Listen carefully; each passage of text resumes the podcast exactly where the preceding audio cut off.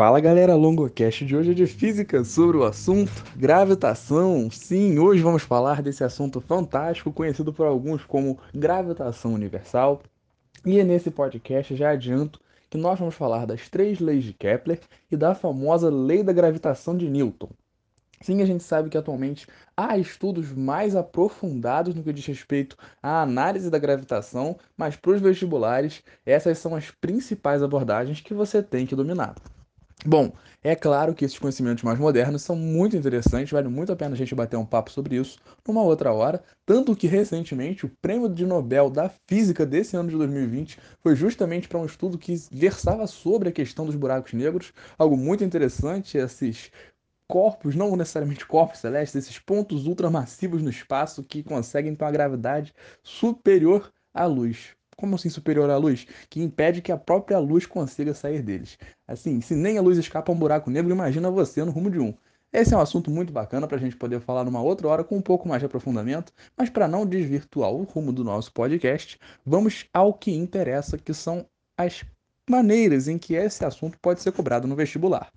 Bom, quando a gente pensa em gravitação universal nas provas, a gente vai pensar nessa gravitação como sendo a área da física que estuda os movimentos dos corpos celestes. E a gente sabe que é um histórico muito interessante, como por exemplo, a humanidade tem a capacidade de ser idiota. Sim, a humanidade tem esse grande potencial de fazer burrada, né? A gente já está um pouco acostumado com isso, porque, por exemplo, é, nos séculos passados aí, uma galera ia pra fogueira, literalmente era queimada viva, só por dizer que a Terra, no caso, girava em torno do Sol. E, bom, a gente sabe hoje que isso que acontece, apesar de que há pessoas que dizem que o Sol nem existe, foi colocado lá pela nada para enganar a galera de que a Terra não é plana. É cada uma que a gente vê por aí. Então, se você é terraplanista, eu não recomendo que você veja esse podcast, não. Porque você vai discordar de muita coisa, você não vai entender muita coisa, mas se você acredita né, no básico, que no caso, na verdade, da física, que a Terra, na realidade, tem um formato esférico, meus parabéns, você sabe o básico. Bom, galera, agora que está feita essa introdução aí sobre como que funcionam as coisas, né, a gente tem que reafirmar o óbvio, formato da Terra, olha que loucura, 2020. O que, que a gente pode compreender dessas leis da gravitação que eu falei que eu vou abordar aqui hoje, leis de Kepler e a famosa lei da gravitação de Newton?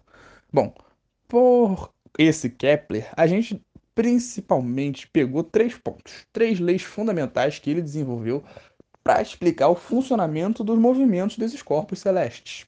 Quais foram essas leis? A primeira delas é a primeira lei de Kepler, que vai dizer que os planetas vão descrever órbitas elípticas em torno do Sol.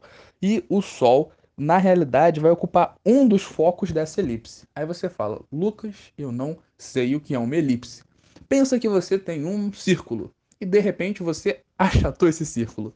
Basicamente, isso é uma elipse. É como se fosse um círculo achatado. Mas longo, como assim um dos focos da elipse? Na realidade, para uma elipse ser feita, digamos geometricamente, você vai precisar de dois focos. É como se fosse o centro da sua circunferência, só que, como é achatado, você vai ter meio que dois centros. É como se fosse o lugar por onde vai estar, tá, meio que, digamos, um centro quando você vai fazer essa voltinha. É difícil explicar isso só por falas. Se eu tivesse o recurso visual, seria mais fácil de você entender. Mas imagina que tem um círculo e ele tem um centro da circunferência. Agora, se você achatar esse círculo, pode ser que ele vá também abrir um pouco para os lados. Então pensa que esse centro se dividiu em dois quando você deu essa achatadinha nele. Agora que você tem dois centros do que seria essa circunferência, você imaginou essa situação aí na sua cabeça?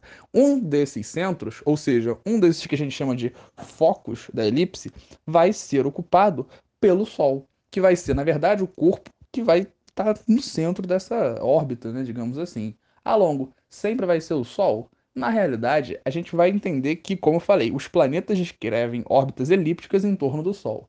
Então, para uma visão um pouco mais simples, sim, nesse momento Kepler vai estar se preocupando em descrever a órbita de planetas em torno de um corpo celeste. A gente não está falando necessariamente aqui, por enquanto, de objetos ou pequenos corpos celestes descrevendo em torno de astros ou em torno de outros corpos. Então pode ficar bem tranquilo em relação a isso, que por enquanto não vai ser nenhum ponto de grande preocupação. A segunda lei de Kepler vai ser muito interessante também nesse processo, porque a segunda lei de Kepler, de, de Kepler, de Kepler, nossa senhora, lei de Kleber, foi um brasileiro que inventou, lei de Kleber. O que, que esse cara vai dizer aí? Johannes Kepler. ele vai dizer que os planetas varrem, entre aspas, áreas iguais e intervalos de tempo iguais. Longo, não fez tanto sentido. Pensa, lembra do conceito de arco de circunferência? Sim, o famoso arco de circunferência, aquele trecho da circunferência que você pode pegar a partir de um determinado ângulo. Puxa, o arco da circunferência nada mais é do que você pegar um determinado ângulo e pintar, digamos assim, preencher tudo que estava naquele espaço ali. Bom, até aí, super tranquilo. Não tenho grandes preocupações, é algo bem tranquilo de você entender.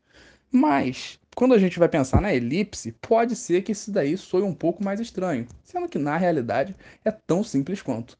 Não tem que se preocupar porque a elipse é, como eu falei, tão fácil quanto o círculo. É como se você aplicasse o conceito de arco da circunferência para uma elipse agora. É a única diferença. Então, ó, não tem que se preocupar. Mas isso vai ter umas implicações quando o planeta está passando na região, digamos, mais próxima do corpo celeste, para que ele possa varrer uma área igual a que ele vai varrer quando ele está um pouco mais longe do corpo celeste, porque pensa, se é uma elipse, ele vai ter essa coisa curva. Então, uma parte vai estar mais perto do Sol, já que ele é um dos focos da elipse, e a outra ele vai estar um pouco mais afastado.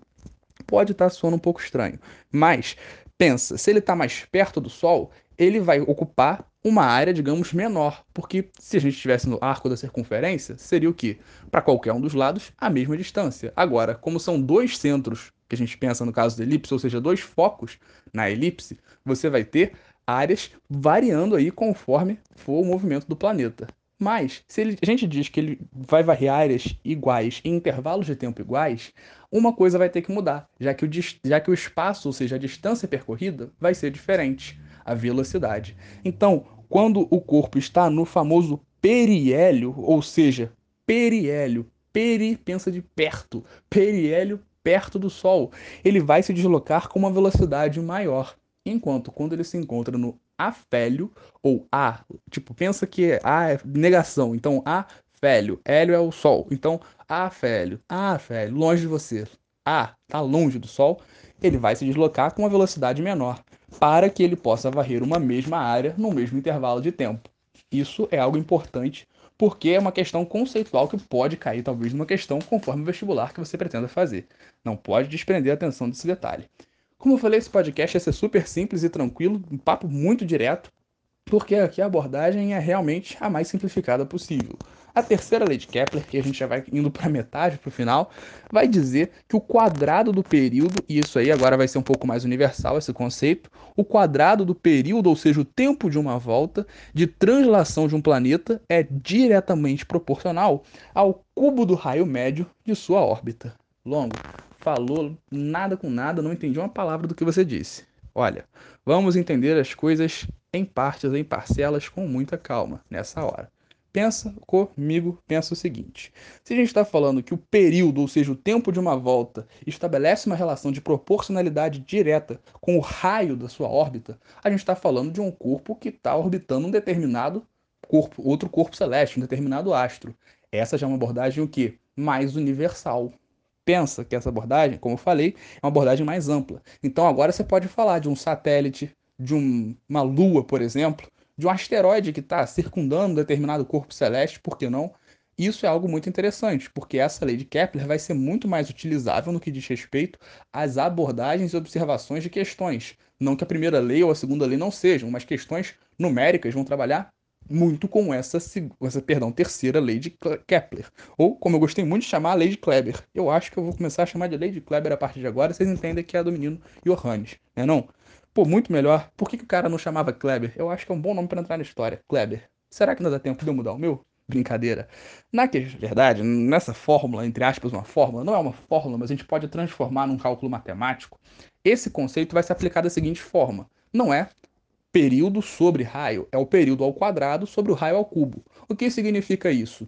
Significa que eu posso comparar, por exemplo, e muitas questões vão fazer isso, exigir essa comparação de você, comparar o movimento, ou melhor, o raio ou o período, esse período de órbita, ou seja, o tempo para que, que esse corpo demora para dar uma volta sobre esse astro, em volta desse astro, da seguinte maneira: se período ao quadrado sobre raio ao cubo é, dire são diretamente proporcionais, então o mesmo vai acontecer com outro corpo. Então você pode dizer o seguinte: chamando período de P e raio de R, o período do corpo 1 ao quadrado sobre o raio do corpo 1 ao cubo vai ser igual ao período do corpo 2 ao quadrado sobre o, o raio do corpo 2 ao cubo. Sendo que para a gente poder fazer essa comparação, ambos esses corpos, ambos esses, meu Deus, que construção gramaticalmente linda. Ambos os corpos têm que estar presentes, é, digamos assim, numa proximidade do mesmo corpo celeste, ou seja, do mesmo astro. Ambos têm que estar orbitando o mesmo corpo celeste. Então, pensa, Júpiter, porrada de lua. Todas as luas, a gente encontra essa máxima, digamos, essa pequena fórmula, essa proporção sendo válida, porque todas as 52, se não me engano, sei lá, 52, acho que são 52 luas de Júpiter orbitam o mesmo planeta, no caso, Júpiter. A Terra só tem uma lua, mas tem vários satélites artificiais lançados pelo homem ao longo da humanidade. Primeiro, mais interessante, Sputnik deixou o pessoal dos Estados Unidos boladaço na época da Guerra Fria. Super interessante isso daí. O que, que acontece? Se a gente fosse fazer uma comparação entre Sputnik e Lua, a gente poderia utilizar justamente essa razão, essa proporcionalidadezinha aí. O período que o Sputnik leva para fazer uma volta completa na Terra ao quadrado, dividido pelo seu raio, ou seja, a distância dele até o centro da Terra, e isso é importante, até o centro da curvatura da Terra, curvatura, não planície, o centro da curvatura da Terra, não da superfície, porque tem questão que pode dar essa sacaneada, fala a distância do centro da Terra até a sua superfície é de, por exemplo, sei lá, 9 mil quilômetros, e da superfície da Terra até o satélite é de 2 mil quilômetros. Qual é o raio da órbita? Você vai considerar 11 mil quilômetros, porque é do centro da curvatura e não da borda do planeta. Muita atenção a isso. E aí você pode fazer essa comparação com a Lua, no caso, né? O período de translação da Lua, que é o tempo que ela demora para dar uma volta em torno da Terra, ao quadrado, sobre o raio da sua órbita ao cubo. Viu só como é que essas questões vão se desenvolver de uma maneira simples? Mas a gente percebe que isso é uma coisa importante para a gente saber. Não pode dar mole, porque vai que uma questão aí vai te cobrar esse conceito e você esquece essa razãozinha super simples. Esquece de botar o cubo ou ao quadrado. Atenção a isso, detalhes que fazem toda a diferença. Por fim, a última coisa que eu gostaria de apresentar aqui nesse podcast. Depois provavelmente vai acabar havendo algum acréscimo em relação a isso, mas como eu falei, é uma abordagem inicial, simplificada, de como você tem que saber o básico para poder passar numa prova, fazer um vestibular com mais tranquilidade, sabendo o básico, a lei de Newton da gravitação universal, ou a lei da gravitação de Newton vai ter essas duas possibilidades aí, até mais possibilidade, professor que vai dar a matéria que chame como quiser, não que eu tenha direito de dar um nome para alguma coisa, mas enfim, né, a lei de Newton da gravitação universal vai ser justamente a lei de, que Newton vai desenvolver. O Newton é brabo demais, gente, pelo amor de Deus. Pelo amor de Newton, seja como você preferir. Esse cara aí vai dizer o seguinte: ah, não, dá para fazer uma lei que explique a dinâmica de, de atração de forças que os dois corpos celestes vão exercer entre si. Porque, na realidade, o que, que essa fórmula aí vai nos dizer? A partir dela, a gente deduz que um corpo celeste, digamos, atrai o outro com sua gravidade com a mesma intensidade, ou melhor, o mesmo módulo vetorial, né? Que o outro corpo celeste o atrai. Então, se você tivesse, por exemplo, uma pedra jogada no espaço e você vê que ela entra na, digamos, na órbita do Sol, ela teria a mesma força de atração, digamos, entre aspas, saindo dela e a mesma força saindo do Sol. Eu sei que é um pouco inconcebível para nós, mas pensa o seguinte: ímã. Se você tem um ímã, o que acontece? Um se for polo norte e sul, é claro. O norte vai puxar o sul e o sul vai puxar o norte. Mesmo que o sul seja minúsculo e o norte seja um grande ímã do tamanho de uma sala. Ambos vão fazer digamos, essa força, porque ambos têm um campo, o campo gravitacional, que é gerado a partir de uma massa. É claro que em massas muito pequenas, esse campo é tão íntimo que não vai fazer muita diferença, mas em corpos um pouco mais massivos, isso vai justamente provocar o surgimento, digamos, surgimento de órbitas em torno de si. Essas órbitas que são meio que, digamos, circulares, isso é muito interessante, como eu falei, um papo para outra hora, um pouco mais aprofundado, com gente mais especializada, sem sombra de dúvida, a gente espera isso em breve aqui nos nossos papos curtos, quem sabe o nosso pequeno quadro de entrevistas. Se não conhece, depois dá uma olhada lá que é bem maneiro. Bom, vamos à fórmula em si.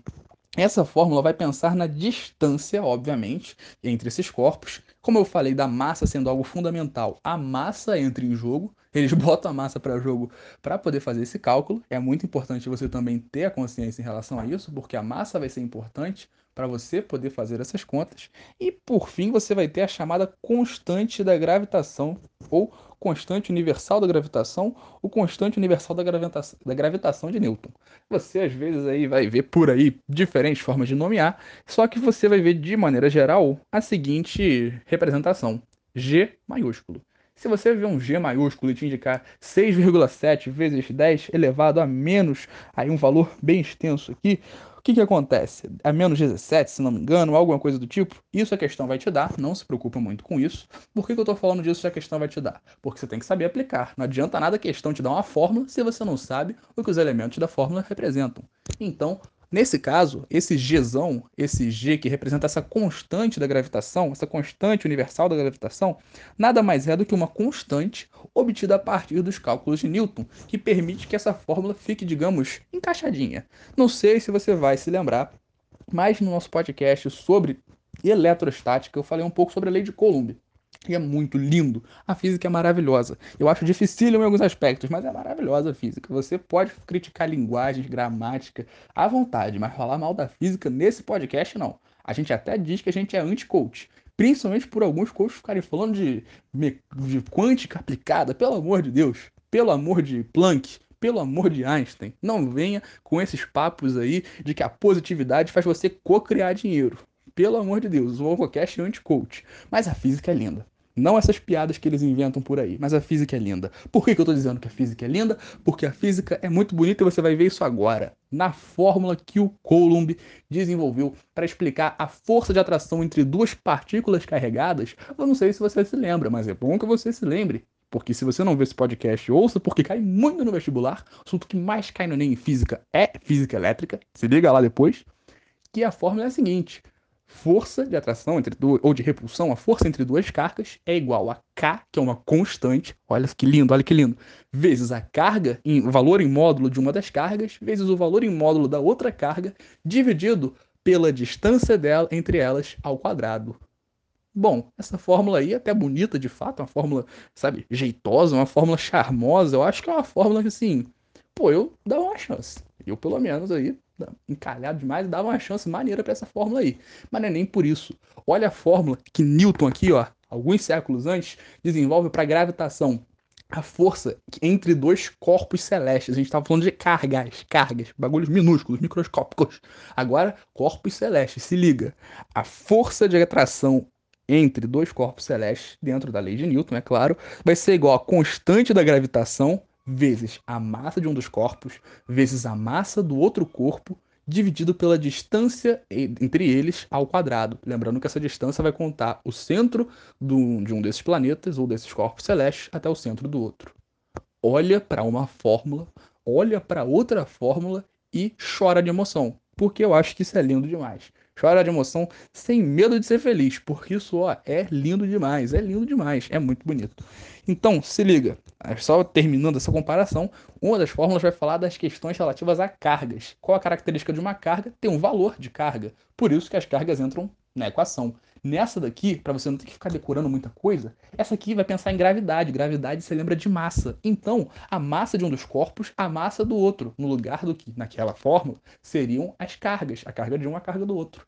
E a constante? Aí é claro, a constante de lá, 9 vezes 10 elevado a nona. Essa daqui, 6,7 vezes 10 elevado a, se não me engano, menos 17. Peço desculpa por ter perdido esse detalhe aí.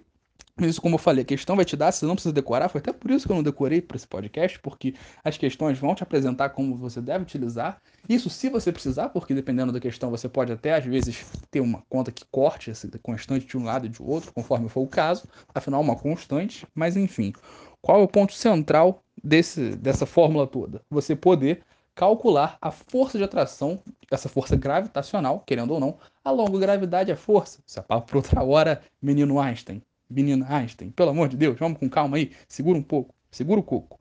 Mas enfim, nesse momento a gente pensa que é força sim, tá bom? Pensa que é força. Depois a gente desmente essa história. Mas aí o que acontece? Você vai utilizar essa fórmula, mas geralmente você vai compará-la com outras fórmulas. Longo, que outras fórmulas que a gente compara? Outras fórmulas que permitam você calcular força e que também pensem em gravidade. Como é o caso, por exemplo, da força-peso. Bom, tá de sacanagem. Força-peso é massa vezes a gravidade. Exatamente. Pode chegar uma questão que te pergunte qual é a atração gravitacional na superfície de um planeta. E como que você calcula a atração gravitacional na superfície de um planeta? Bom, você pode, claro, utilizar essa fórmula aí que eu falei agora para dois corpos celestes. E se você tiver como dado da questão, por exemplo, o peso e o peso, literalmente em newtons, e a massa de um determinado indivíduo, de uma pessoa, de um astronauta, de um corpo, de um bicho. Pô, você pode utilizar essa fórmula. Por que não? São justamente essas conexões que você precisa fazer para qualquer questão de física que você pretenda prestar no vestibular. Porque essas conexões entre, por exemplo, energia cinética e energia térmica, olha só, energia elétrica, joules, quilojoules, aquecimento de um corpo, de uma água, por exemplo, pô, essas conexões são fundamentais. Você misturar a dinâmica com gravitação é uma coisa básica também. Não estou dizendo que é básica no sentido de ser muito fácil, até porque, convenhamos, não é. Vamos ser muito sinceros. Mas a verdade é que é uma coisa linda. Então, vamos com calma porque tem tudo para dar certo. O, o que, que eu quero terminar com esse podcast? Onde eu quero chegar? Da seguinte maneira: não se prenda apenas às fórmulas. O que, como assim, você falou de fórmulas até agora, porque muito importante de fato é saber as fórmulas. Só que se você entender os conceitos por trás das coisas, você também garante que você tem muita chance de ir bem. Claro que tem que saber as fórmulas. Não estou dizendo que você não tem que saber as fórmulas, que não é para não se preocupar com as fórmulas. Mas é tão importante você se preocupar com os conceitos quanto em relação às fórmulas. Porque às vezes a gente fica nessa de, ah não, força igual a constante vezes massa de um vezes massa do outro sobre distância ao quadrado. Tá, período quadrado sobre raio ao cubo igual ao período quadrado sobre raio ao cubo, sem gravitação. E esquece os detalhes lá de periélio, de afélio, de velocidade mudando conforme a proximidade de um dos focos da elipse onde está o Sol.